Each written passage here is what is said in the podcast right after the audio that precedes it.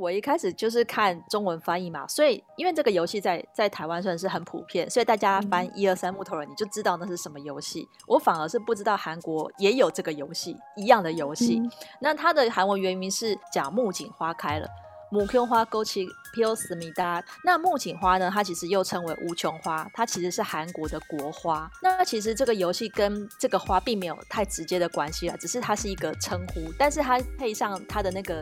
比较有点像音调慢慢的这样子去念，我觉得如果你听韩语原音的话，嗯、你会觉得有点有点可怕，就是那个娃娃，对，对 creepy 的感觉，就是那个人偶在发，而且还会加快速度嘛。所以如果是一听那个韩文原音的话，你会觉得比较觉得比较可怕的感觉。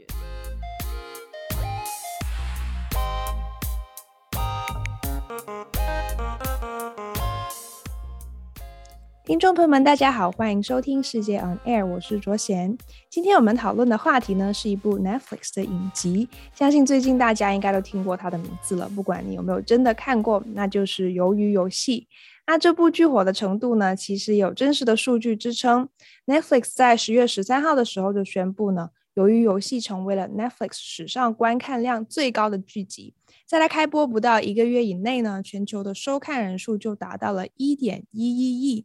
那今天我们也希望借着这一期节目来分析看看它这么火的原因到底是为什么。所以这一期节目里面肯定会有一些小的剧透。那今天跟我们来一起聊这个鱿鱼游戏的嘉宾呢，我们非常开心能够请到 Lenny。Lenny 现在在 TVBS 做资深的编译，那之前在韩国有工作打拼过一年半。现在他也有自己的一档播客节目，叫做《韩国话匣子》。那我们先欢迎 Lenny 来给大家打声招呼。Hello，各位世界 On Air 的听众朋友，大家好，我是 Lenny。嗯，非常欢迎 Lenny 来上节目。那不如在开始的这个部分，我们就先给听众朋友们先讲一下，我们看过这个影集之后，呃，给他打多少分，然后会不会推荐给朋友，然后为什么？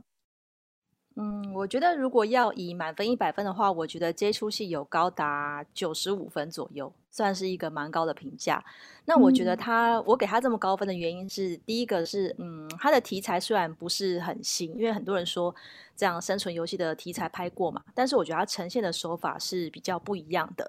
那另外就是他在里面的剧情的对白的部分，我觉得写的非常的细腻，就是他的很多，因为他的集数不长，他虽然只是只有九集。比起一般的韩剧都是，呃，最最少十六集或是二十集的这样的的的集数来讲，它算是比较精致的。它的集数不长，可是它每一集都会让你舍不得快转。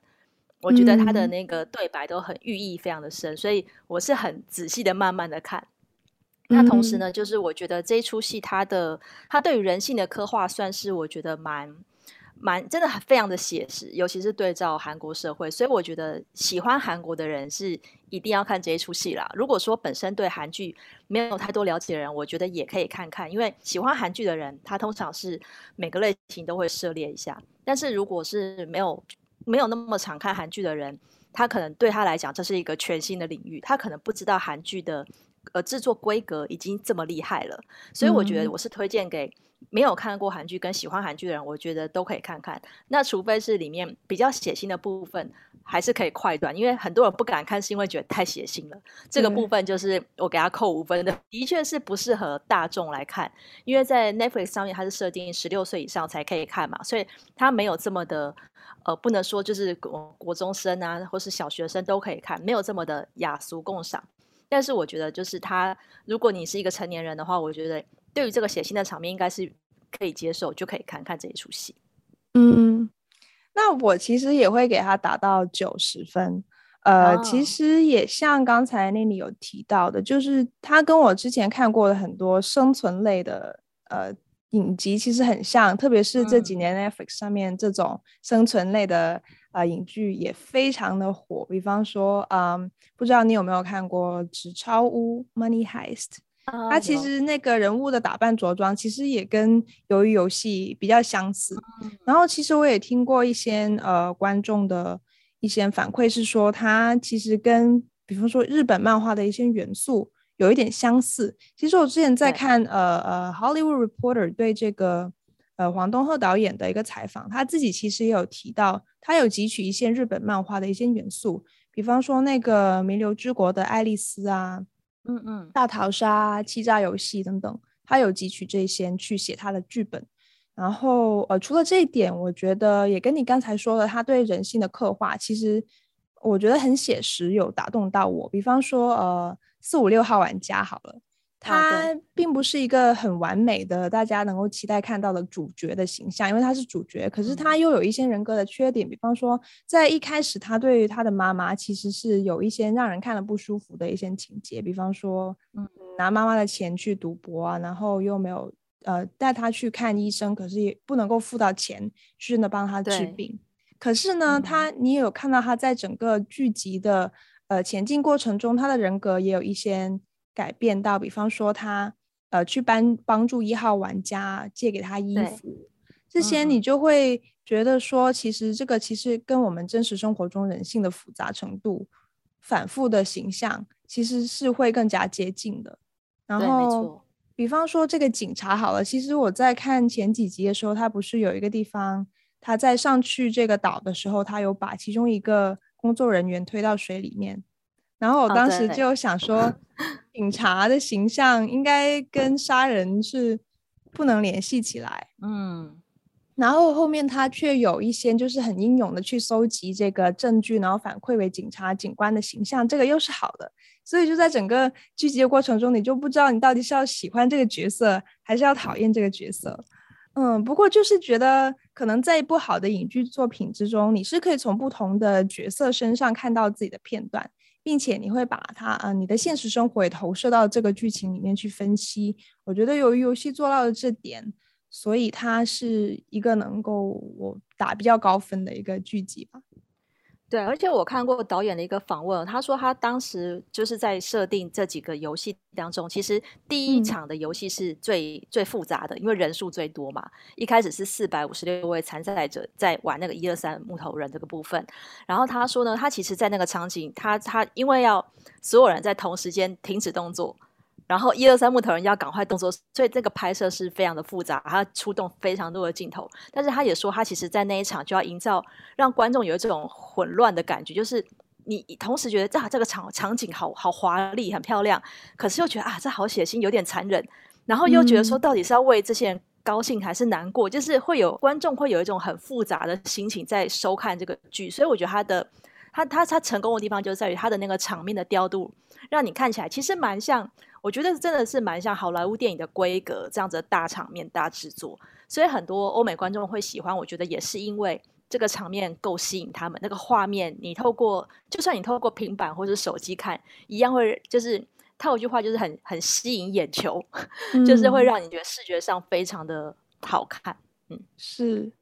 那聊到这个欧美观众，其实也想在这一部分聊一下，由于游戏在全球范围内的这个火红程度，因为它不仅仅是在某个国家的榜首排第一，它是在基本上所有国家都有一段时间是排第一 top one，所以就想。先知道一下，呃，到底因为它是一个韩国剧集，我们想先知道韩国观众到底是怎么看的，因为其实。我可能对呃韩国剧集不太了解，但是我也知道韩国影集在最近几年其实有很多这样制作精良的，然后主角选角非常好的一些呃影视作品。那近年来应该很多，所以就会感觉说会不会就是看惯了韩国影集的呃观众，其实不会觉得这部剧太特别呢？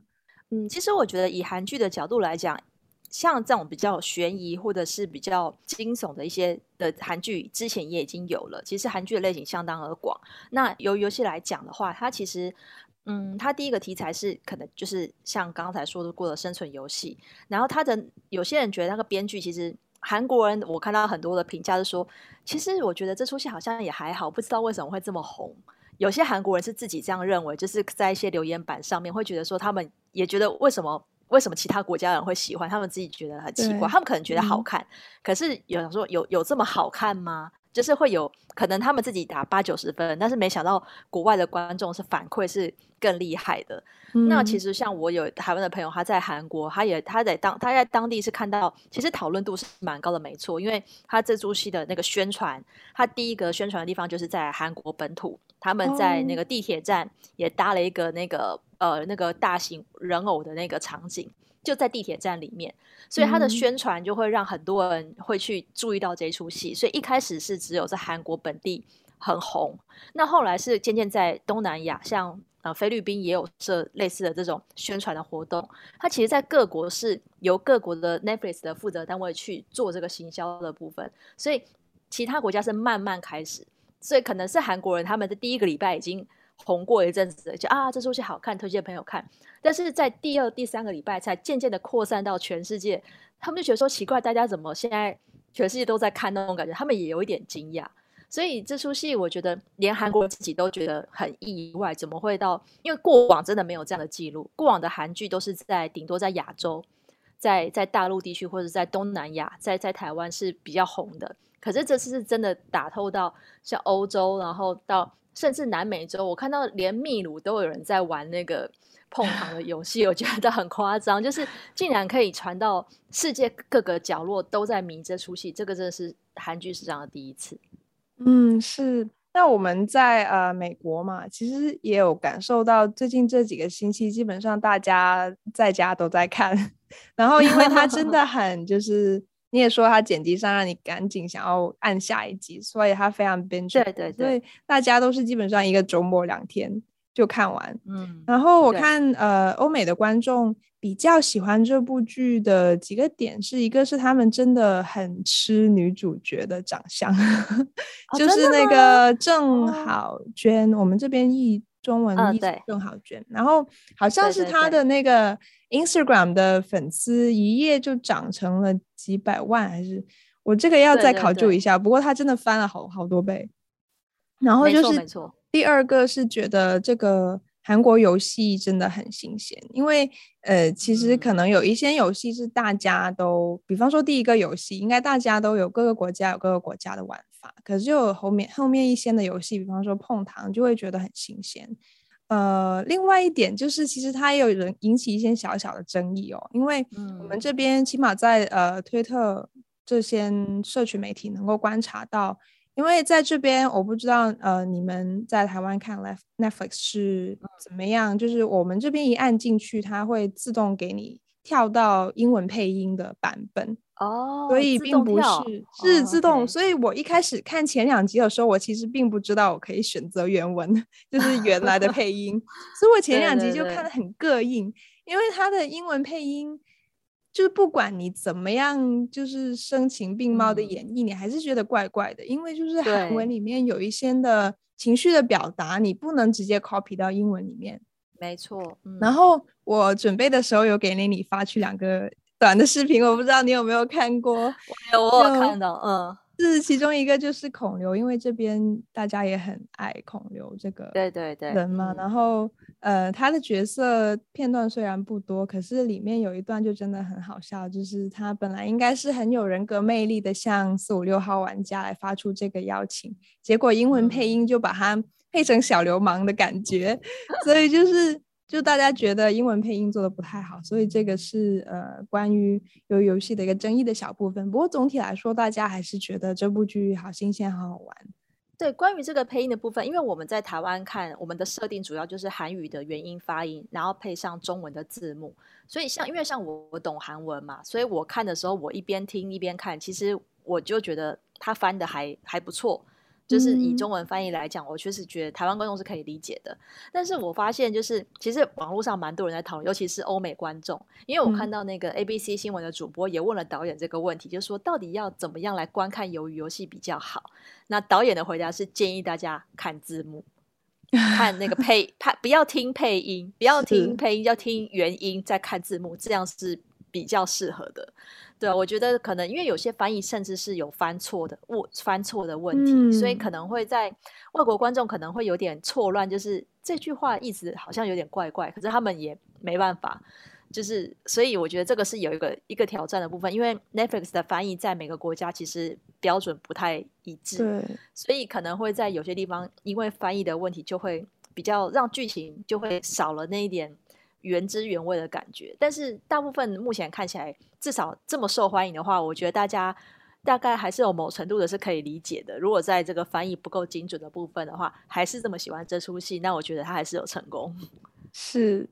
然后讲到这个韩国观众跟国际观众啊，其实呃，我觉得鱿鱼游戏做的很好的一点是，就算它很多游戏是非常 local 的，可是它对。呃的刻画的那个表达的能力，又是让国际观众其实都能 get 到他们的点。嗯、但是我也有在想，会不会有哪些部分是呃对韩国文化比较熟悉的观众才能 get 到，就是我们会 miss 掉的。比方说，再回到刚才的呃英文的配音的部分，呃，我第二集的时候，嗯、我前两集是用英文配音看，然后第三集才转回来原来的配音。哦、所以我看那个呃那个第一个游戏的时候，其实它讲的是 red light、嗯、green light，对，红灯、绿灯。然后我知道中文版的配音是一二三木头人嘛，对，嗯，那其实我之前并不知道韩文有个。不一样的原文，所以这边能不能 Nanny 给我们解释 一下？对，我觉得也蛮妙，因为我一开始就是看中文翻译嘛，所以因为这个游戏在在台湾算是很普遍，所以大家翻一二三木头人，你就知道那是什么游戏。嗯、我反而是不知道韩国也有这个游戏一样的游戏。嗯、那它的韩文原名是呃，翻成中文的话是讲木槿花开了，木槿花勾起 piosmida，它这个意思就是讲这个花开了。其实听起来很长，翻成中文是很短的。那木槿花呢？它其实又称为无穷花，它其实是韩国的国花。那这个木呃无穷花，它的意思，它的花语的意思是比较代表呃生生不息、很坚韧的意思，所以被韩国拿来当成国花。那其实这个游戏跟这个花并没有太直接的关系了，只是它是一个称呼，就是它的名字是呃木槿花开了，但是它配上它的那个比较有点像音调慢慢的这样子去念。我觉得如果你听韩语原音的话，嗯、你会觉得有点有点可怕，就是那个娃娃，对，creepy 的感觉，就是那个人偶在发，而且还会加快速度嘛，它前面很慢，后面加快，所以如果是一听那个韩文原音的话，你会觉得比较觉得比较可怕的感觉。嗯，所以这是就就如果是懂韩文的人的话，我觉得他就会比较可以进入那个游戏。如果我翻，我觉得如果翻成 red light green light，没有那个可怕的感觉。对，没有。对，我觉得就差别在这边。那另外就是，其实像它每一集，你有注意到它的 title 的部分吗？每一集有一个一个 subtitle，呃，它第二集就叫地狱嘛，就是其实就是这个如果翻译是比较没有问题。但是它在最后一集，其实它的中文它也只翻成幸运之日，它翻的非常的简短，就听起来像是一个 lucky, lucky day。嗯、对，其实它它只有翻的这么简单。那我后来去查了之后，才发现说原来。如果是他韩国的原名的话，他是这个这个是一个韩国的民间传说，就是这个民民间传说的，就是原来的那个题目的是一个那个传说的故事的名字。那那故事里面就是一个拉车的车夫，他因为太太呃病重在家里，所以他就是去很辛苦的拉车，想要赚钱来给太太治病。那有一天，他那天拉车拉了赚了很多的钱，他想说啊，太太很喜欢喝韩国的一个传统的血浓汤，所以他把赚来的钱拿去买那一碗汤回家，结果发现太太已经过世了。所以这个就呼应到主角的妈妈，不是后来也是不幸过世嘛？他终于赢得奖金回去，结果妈妈没有，妈妈已经已经过世。所以其实如果是韩国人看到这个题目、这个标题，就知道结局应该是不好的。这个就是韩国人会了解的点，就是从那个题目，你就可以看得出来说，这个故事表示最后一定会有悲悲伤的结局。可是如果我们只是单单纯看翻译“幸运之日 ”（A Lucky Day），你你不会想到这个情节，所以这个是韩国人才了解的寓意，是在他的题目就出现了。那其他像是这个脱北者的部分，其实脱北者的这个设定，我觉得蛮多韩剧都蛮喜欢加入这个角色，因为其实对韩国人来讲，脱北者的存在是一个不是很，他们不是那么欢迎脱北者来到南韩，但是他们又在表面上不能反对这件事情，因为这个是韩国南韩政府的一个政策嘛，就是如果有脱北者来到南韩，表示他们哦欢迎你来投诚啊，好像就是。呃，就是来我们国家是，我们是一个很接纳你来的一一个一个地方。嗯、但是其实脱北者的角色非常的尴尬，因为他们在社会上也是蛮受到一些歧视，包括说他们在可能在找工作或者在在社会上的地位，就是会比较一般的韩国人是比较不喜欢他们，有点有点排斥他们。可是其实很妙的是，他们又是一个大韩民族。其实韩国人的民族是很纯粹的，他们没有。像其他欧美国家或是像台湾，其实我们有很多民族的融合，他们也他们也没有就是什么外来的成分，就是大韩民族其实是蛮单一的血统。但是北韩跟南韩就有分别，而且他们的称呼就是北韩人会称南韩是南边，然后南韩人就会称他们是北边，就是北边的人来到南边，嗯、然后所以他们是这样称呼对方，可是他们并不觉得他们是不是自己人啦，是这个意思。对，嗯、所以其实脱北者的角色，我觉得他在故事里面他要凸显他这样的角色，可是他也不能把他写得很正面，所以他在里面的角色是一个。偷窃嘛，是一个扒手。脱北者通常出现在韩剧里面都不会是太正面的角色，就是我觉得也是呼应社会，就是他不太可能是一个脱北者，是一个大公司的董事长，或者是他是一个一个地位比较高的，通常地位都是比较低的，所以安排这个角色，我觉得也是蛮符合就是韩国的现况。嗯嗯，还有一个小细节就是脱北者对于韩国人来说，真的有这么容易发现到吗？因为这部剧里面不是 写的、哦哦、是吗？因为你看，你有没有看过另外一出叫《爱的迫降》？玄彬、哦，我一直想要看，可是还没有看。对，那一出戏，因为玄彬是演一个北韩的军官嘛，然后他跟他的几个军中的弟兄，他们就是呃为了女主角跑到南韩这边来，所以他们的他们在戏里面那个口音一讲话就被发现了。哦，其实南韩跟北韩的口音是有差别的，有些用字也不太一样。就是同一个名字，嗯、但是称呼的方式不一样，所以其实很容易露馅。嗯，另外还有一个角色的安排就是呃那个巴基斯坦人嘛。啊、哦，对对对、呃。然后就想说，是不是其实呃外籍劳工在韩国的生存状况也是一个大家很关注的事情？嗯，非常的多，因为像我跟我呃。在韩国工作的台湾朋友聊过这个话题，他说其实韩国的这种黑，我们算是黑工嘛，打黑工，因为他没有身份，他没有工作签证的这一种工人，他其实特别是在这种工厂或者是一些工地，就很多这种外来的移工，他其实是完全没有身份，所以他其实是算是算是非法打工。那他们因为呃这样的人其实有些是偷渡来的，像那种就是就是呃什么人口贩子。偷偷偷渡进来的，所以其实他们就是他们是不能见光，就是在，而且他们就算就像戏里面那个外来移工，他手你有看到他手指有断掉，嗯，他他他就是他没办法去看医看医生，因为他就是没有身份，所以他连很多他也不会有保险，所以他如果说像这个工厂欠工资，他是不可能去争取的，因为老板就吃定你不能去爆料，你也不能去报警。因为你就是没有身份，你要是被抓到，你是会被遣返的。所以像这样子的人，其实，在韩国是还蛮多的。其实像我那时候在韩国工作，我也算是外国劳工嘛。我进我的签证是跟着公司的，就是这家公司雇佣我，所以他给我工作签证。但是只要这家公司跟我终止合约，我就立刻失去这个签证，我就要在三十天之内离开韩国。嗯，所以韩国的工作签证其实是不容易取得，因为他连就是要录取多少外国。劳工是有比例的，你可能是这家公司有十个韩国人才可以聘请一个外国人，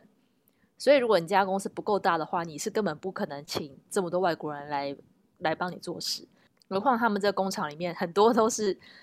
几乎都是外来移工，没有什么就是本、嗯、本地人，所以这绝对就是非法的。所以这个部分他也是特地写在里面，因为老实说，外来移工的议题也不是只有韩国有。其他国家也有，所以我相信那些其他国家看到这个戏也会有共鸣，是因为他们国家也有这样子的外来移工的存在。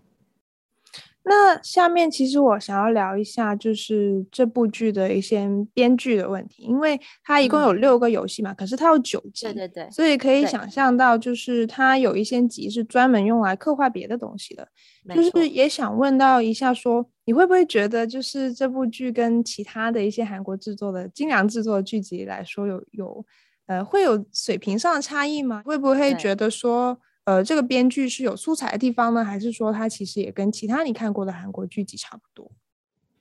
我觉得如果要要比较的话，我觉得是差别是在这个是 Netflix 的原创影集，那其他之前比较比较火红的韩剧都是比较是韩国本地电视台去主导的的剧集，所以差异是在于，如果是韩国本地的电视台，像呃三大电视台 SBS、KBS 和 MBC。他们的韩剧是就比较比较有固定的公式，像以前的爱情戏，一定是有两个男、嗯、呃男主角、男配角、女主角、女配角，一定会有男一、男二、女一、女二四个角色。就是爱情戏一定是男二永远得不到女一的爱，然后他又苦苦的追，然后男一呢、嗯、虽然是爱女女一，但是他又是两个人会。分分合合，所以这个情呃，如果是爱情戏的套路，大家就是已经看得比较腻。但是像呃，像以这出戏来讲，或者说另外呃，之前 Netflix 还有另外一出叫做《D.P. 逃兵追缉令》，其实 Netflix 最近呃推出的这些戏，它的差别就在于它的集数比较短。像呃 D.P. 那一出它只有六集，那由于游戏是只有九集。那一般的韩剧如果是本土。制作的话都是十六集或者二十集，所以以篇幅来讲的话，它比较短。可是它不见得制作时间是比较短的，因为相较来讲，因为它里面的素材，你看它第一集就有四百多人的话，它要动员多少人去拍这出戏，所以它的制作的时间并不会因为它集数短就变得比较短。那像有些韩剧，它是边拍边边写边拍，它是 on 档戏的话，它通常是一个礼拜呃连播两天。所以一个礼拜是两集的进度，他们有可能是这个礼拜在拍，下个礼拜要播的，所以是这样 on 档戏的的的的拍法。那 Netflix 它一次要上九集，它绝对是一口气拍完，加上后制才全部推出，所以它制作的手法也不太一样。那我觉得精致度，其实我觉得这出不会不会呃不会差，不会比韩国本土的差。那另外还有一个大原因，就是因为 Netflix 的投入的资金非常的多。因为他们像里面，我有看到一些那种 behind the scenes 那种幕后花絮，他就会在在拍说他们是怎么样去拍这个场景。比如说，他们用了很多那种呃，就是特效的部分，像他的游戏的场景，其实就在一个一个广场里面，它其他周遭全部都是特特效打造出来的，所以它的特效部分，这个通常都是也蛮烧钱的，比实景还要花钱。所以在 Netflix 的资金投入之后，它的特效就可以做得很华丽。所以会觉得他那个场面，他他没有很多场景，可是那个场景就让你很很吸引你进去那个故事里面。所以我觉得他的制作上是因为有这个资金的投入，所以让他的整个制作水准也拉高。要不然其实里面大家都开玩笑说，应该花最多钱就是在临时演员的部分吧，因为要几百人 几百人参加游戏。可是你看它里面，他们也没有换衣服诶、欸，他们全部都是穿同一套运动服，然后里面的那个蒙面人也是他们。你看服装并不需要花太多的资金，所以它的全其实它全部的场景也不多，但是但是它整个的制作成本，我相信也是蛮高的。嗯，然后其实我看很多关于这部剧的影评啊，其实很多都会提到说，哦，这个真的反映了我们现在韩国社会很多真实的问题。其实这个我们刚才也有简单的提到，比方说呃脱北者啊。然后还有这个外籍劳工在韩国的现状，那其实除了这些问题，是不是也有有很多方面会让你想到哦，我认识的韩国好像也真的有这些情况。呃，我觉得蛮蛮蛮妙的是，因为其实导演在十多年前，他二零零九年就已经完成这个剧本了，是，所以他十年后才拿出来拍，可是却跟现实一样是符合的，嗯、表示其实他当时遇到的情况跟现在可能没有差太多，就是大家他身处的韩国社会一直都是贫富差距很大。那他自己有想说，他当时在写这个剧本的时候，他自己也是破产。然后跟妈妈住在一起，就是那个主角齐勋的那个翻版，他自己就是那样子的状态，嗯、所以他本身就是当时没钱，然后没有人要拍这部戏，他到处碰壁，他写好的剧本没有人要拍，但没有想到这出这个剧本在十年后却却红了，所以他他反映的是，因为这个剧本里面如果照如果真的是他十年前就写了，表示说韩国在这十年内。也没有什么大的改变。那其中一个就是，呃，你看到那个里面每个参赛者都是负债吧？他们都是因为欠钱才去参加这个游戏。那韩国现在的的确，他的现在的家庭的负负债的这个总额，在今年第二季已经总额突破了一千八百兆的韩元，就创下了单季的新高。也就是说，他们其实韩国的社会本身也是一个负债很重的压力。那戏里面的人也全部都是负债，所以这一点是有吻合的。就是这些人，他们的经济压力很重。那另外一个就是在哦房韩国的，尤其是首尔地区，它的它的首都，然后它的房价涨得非常的高。那现在的韩国总统文在寅，他是二零一七年上任，他的任期是到明年。那这四五年来，其实韩国的房价一直都是很高，就是尤其是首尔，它已经是翻了大概一倍的价钱，所以其实很多人，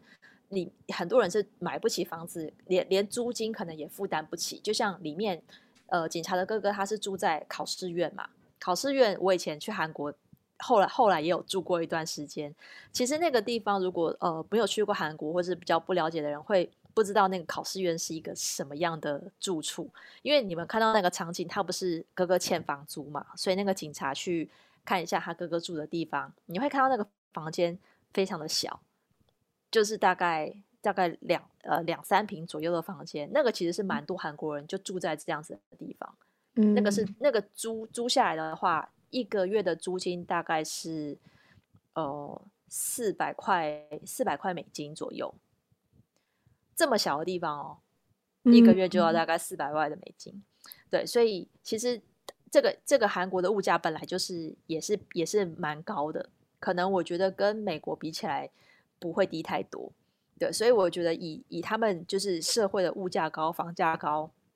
然后负债的比例又很多，那现在韩国很多年轻人，他们其实是他们的失业率，青年失业率大概是百分之十左右。那前阵子有一个报告是说，他们有三百万，大概有三百万人是所谓的啃老族，就是在住在家里靠爸妈没有工作的这一群人，其实算起来也是还还不少，而且集中在三十岁到四十岁的青壮年，然后更更广的话是这个统计是从二十岁到六十岁，所以可以看到，其实戏里面很多，其实他是他各个年龄层都有，你看到那个参赛者有拍到的。可能不见得是主要角色，可是你拍到是男女老幼都有，有年轻人，也有老人，然后也有青壮年，所以他其实是把这个南韩社会的缩影都放在这四百五十六个参赛者里面。你会看到，就是好像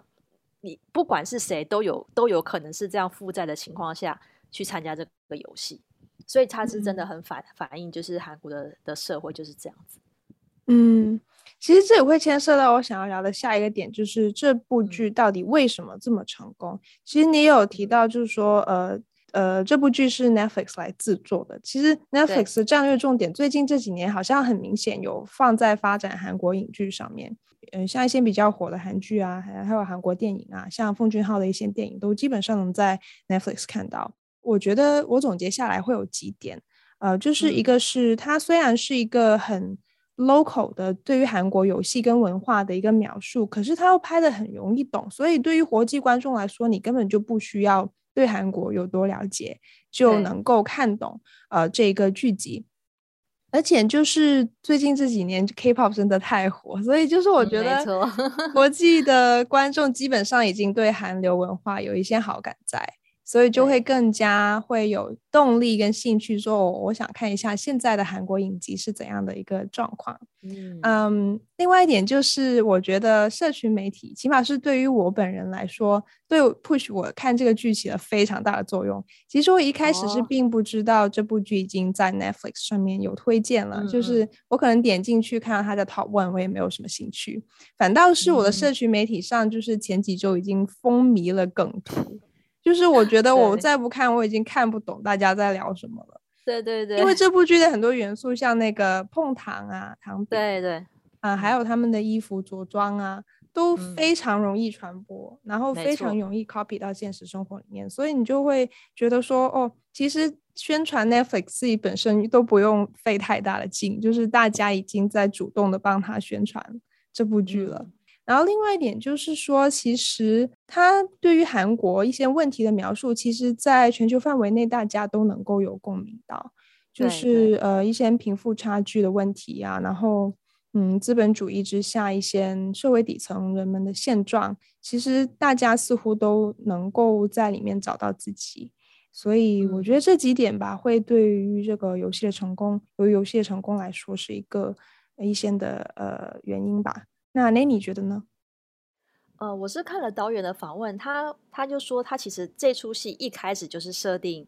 瞄准全球的观众，嗯，他还不是他一开始就就没有说只是写给韩国人看的。那他说，其实这些游戏呢，这六个游戏其实都非常的容易懂，就是你你没有玩过，你也不是韩国人，但是你看他说大概十秒钟，你就可以了解他在玩什么，他怎么玩。嗯、所以这个对看看戏的观众来讲，他不用太花脑筋去想说这个游戏要怎么玩。他其实看一下，就像一二三木头人，这很简单，就是动就会被杀，就是就是不动就可以活下来，其实是很好理解的。所以他是他这个部分就可以跨越语言的隔阂。这个就算是翻译或是什么样，其实你可能连看画面就知道他要怎么玩，所以这个对欧美观众来讲，他接受度就很高。或是像拔河，然后呃，就这些都是你用看的就可以了解了。所以你如果不用去理解这个游戏的难度，你更容易可以融入剧情。就是你在看的时候，你就不需要思考。那我觉得碰糖饼真的是，是我觉得。放这个游戏，其实韩国有这么多款游戏，为什么要挑这几种？我觉得都是设定过的。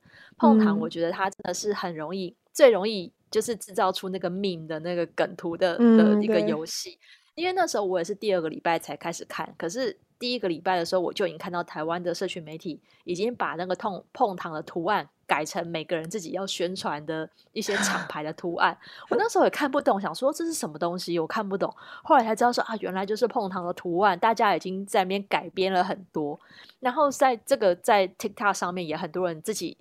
在那边挑战，然后假装自己是那个参赛者，所以透过 TikTok 的那个的宣传。也是，我觉得那个传播的速度是更快的，嗯，所以他这个这个部分，我觉得他们就是韩剧在行销上面的这个手法是真的很厉害。有一些是他们自己去做的宣传，有些是网友直接帮他们做的宣传。那其他的话，就是我相信这次可以红到欧美上面，蛮多观众应该是大部分没有看过韩剧，我相信就是他们可能是第一次看。是是，所以这种第一次看的人，然后他他的那个视觉的震撼度会更大。他可能就不像我们刚刚说的，他觉得韩剧有些老梗，或是在在哪里会埋一些线索，他可能完全不知道的情况下去看，嗯、他就会觉得很新鲜。因为像之前呃日日本也日本有一出叫做《经济之国》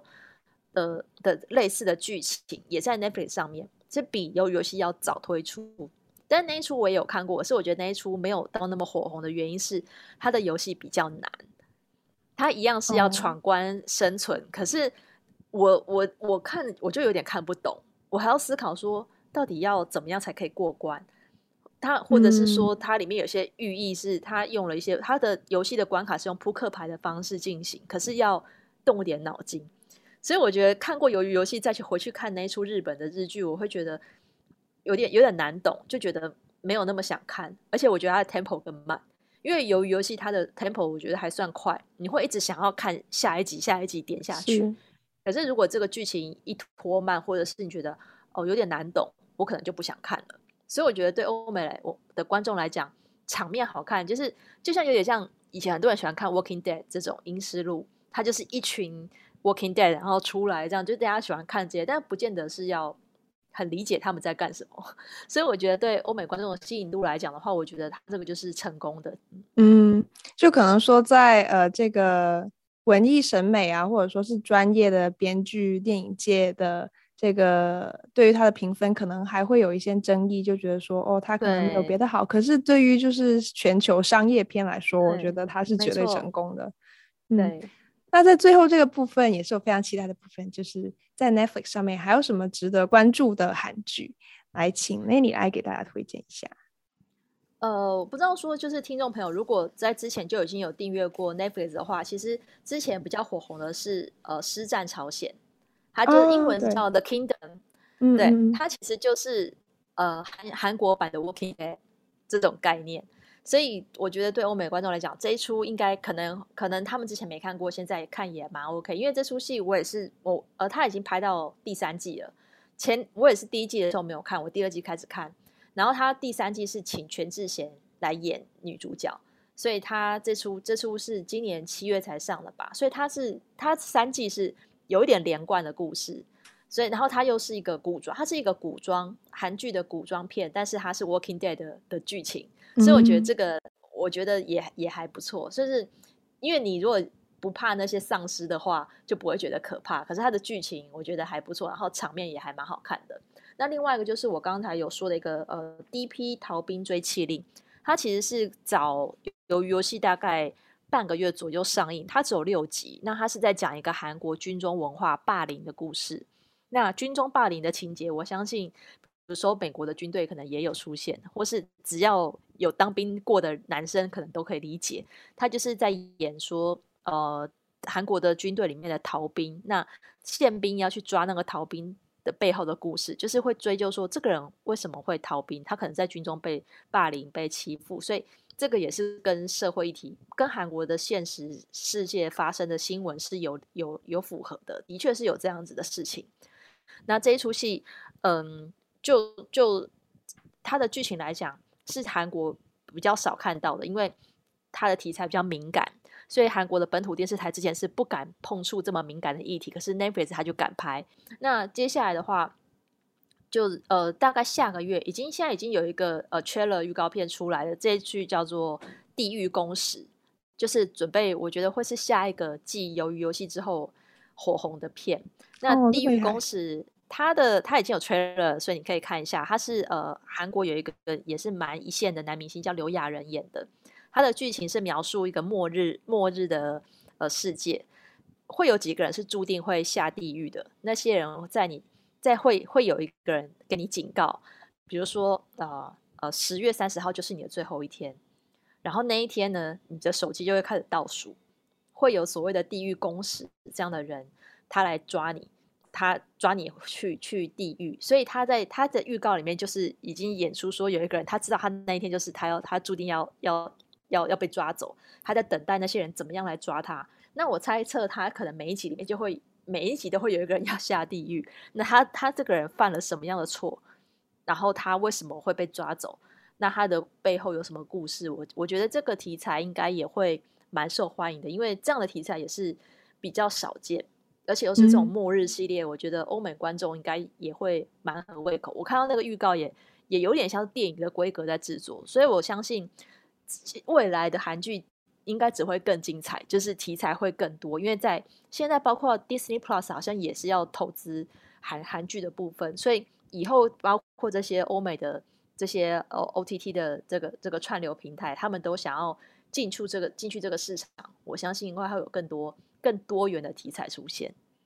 嗯，那希望我们今天这一集的聊天呢，有让大家能够最终决定到底要不要看鱿鱼游戏。然后看过的听众呢，也可以从这一集中知道一些更呃大家之前不知道的小的呃知识点。那我们再次非常感谢 Lenny 来跟我们聊天，